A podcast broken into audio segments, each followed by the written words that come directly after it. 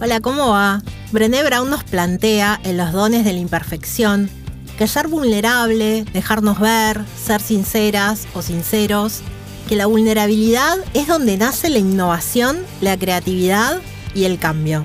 Soy Nieves Pereira y esto es Cápsulas de Estilo.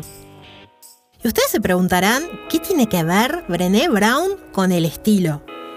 Y tiene todo que ver, porque el estilo para conectar debe ser auténtico. Para conectar con el otro, para comunicar, lo que tenemos que establecer es una conexión que refleje empatía, que nos muestre realmente cómo somos y la vulnerabilidad tiene mucho que ver con eso. Les quiero contar una historia personal que tiene que ver con animarse, que tiene que ver con algo que me sucedió y que tiene que ver muchísimo, aunque no lo puedan creer, con la imagen.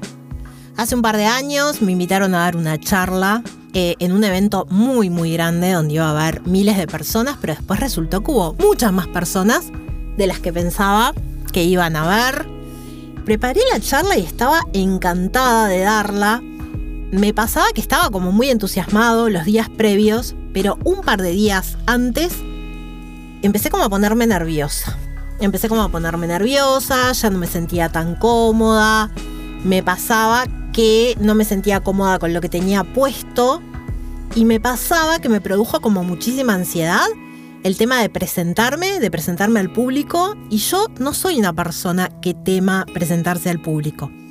Por mi formación me presenté varias veces en congresos y en charlas en facultad eh, y por más que me pongo muy nerviosa, soy muy buena enmascarando esos nervios como que siempre que termino de dar una charla o algo digo, se me notaba que estoy nerviosa y todo el mundo me contesta, Nieves, para nada se te notaba, cuando en realidad tengo un nudo en el estómago y soy un manojo de nervios.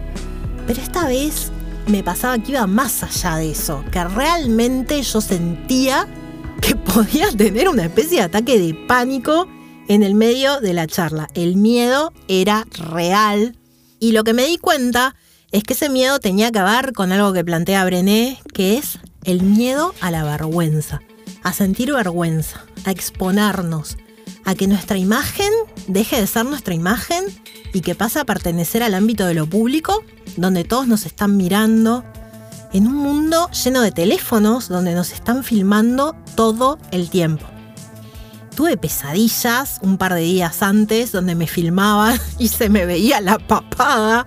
Salía terriblemente fea, con los pelos cualquiera, hechos cualquier cosa. Y eso fue como un tema recurrente hasta el día eh, de la charla, donde dije, bueno, Nieves, a ver, eh, vamos a ver qué es lo que me está pasando me di cuenta que el tema no era la charla, sino la exposición que acompañaba a esta charla en este mundo de redes e inmediatez, donde todo se transmite en vivo desde cualquier ángulo y se suben fotos sin tener cuidado de si tu cara es pura papada, si te salió un ojo torcido. Créanme que convertirnos en memes es un miedo que tenemos todos en este momento. Y es algo que eh, en el 2021 ningún ser humano desea convertirse en memes.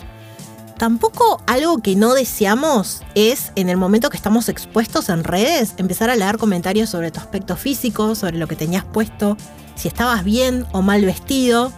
¿Vieron eso de las red carpets? Mejor vestidas, peor vestidas. Bueno, un poco como que yo tenía miedo de estar en la lista de las peores vestidas. O de que la gente comentara sobre mi cuerpo el día de la charla estaba como súper, súper, súper nerviosa.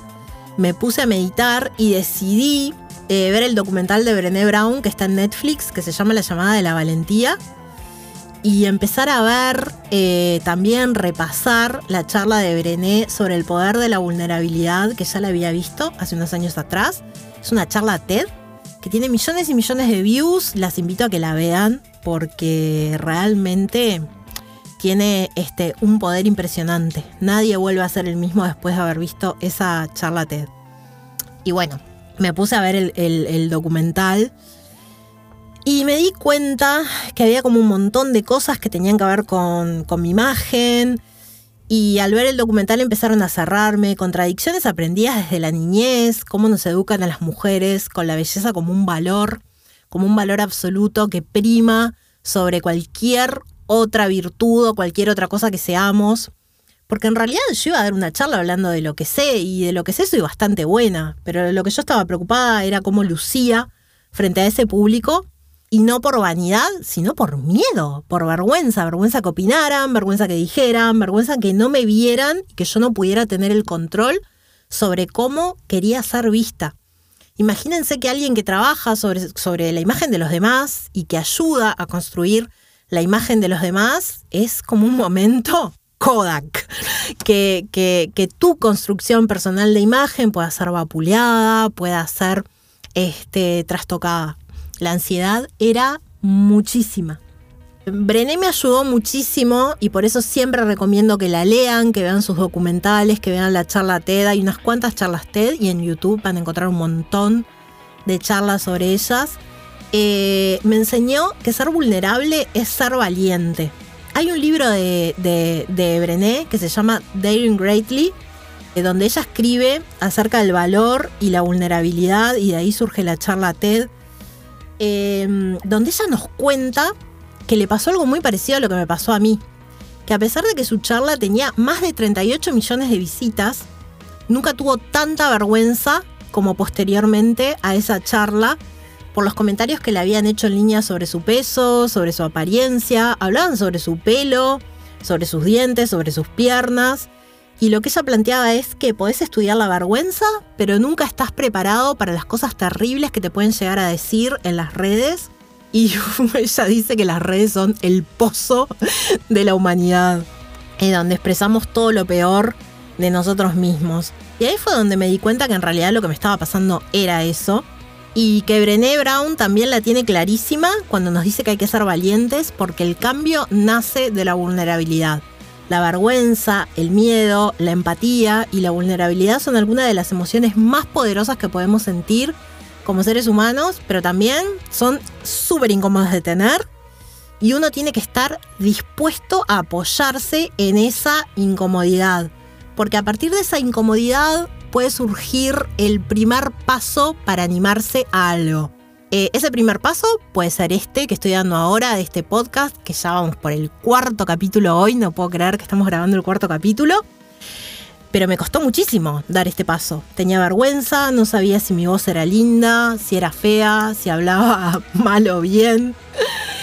Em, pero también me di cuenta que en parte la vergüenza se enfrenta y puede conducir a lugares maravillosos, que es a donde estoy ahora hablando con ustedes sobre este tema. Las invito a ver la charla TED que tiene sobre la vergüenza, que es muy, muy, muy, muy linda, que se llama Listening to Shame, escuchando la vergüenza. Eh, y las invito también a leer El poder de ser vulnerables, que es un libro que encuentran fácilmente en Montevideo, donde Brené nos enseña que en un mundo, en un mundo como el nuestro, donde la perfección es la consigna y el éxito una necesidad, los desafíos nos colocan frente a frente con el aspecto de nosotros mismos que más nos cuesta aceptar, la vulnerabilidad, pero que en esa vulnerabilidad puede radicar nuestra fuerza mayor. Eh, abrirse, mostrarse al mundo, puede ser un regalo maravilloso que le damos a los otros. Y tiene que ver todo con el estilo cuanto más nos mostremos frente a los demás y cuanto más transmitamos una imagen armónica con nuestro ser interior, mayormente, de, mejor forma vamos a ser percibidos como alguien auténtico y como alguien que se presenta al mundo sin caretas. Eh, y eso siempre, siempre es positivo. También quería dejar como una noción que tiene Brené que está muy buena y que a mí me ayudó muchísimo ese día y que es que presentarse siempre es ganar. Cuando uno se presenta siempre gana. No importa la imagen, no importa si ese día la perfección eh, la alcanzamos por medio de nuestro pelo, por medio si tenemos el make-up perfecto, el pelo perfecto, la ropa perfecta. Lo importante es presentarse.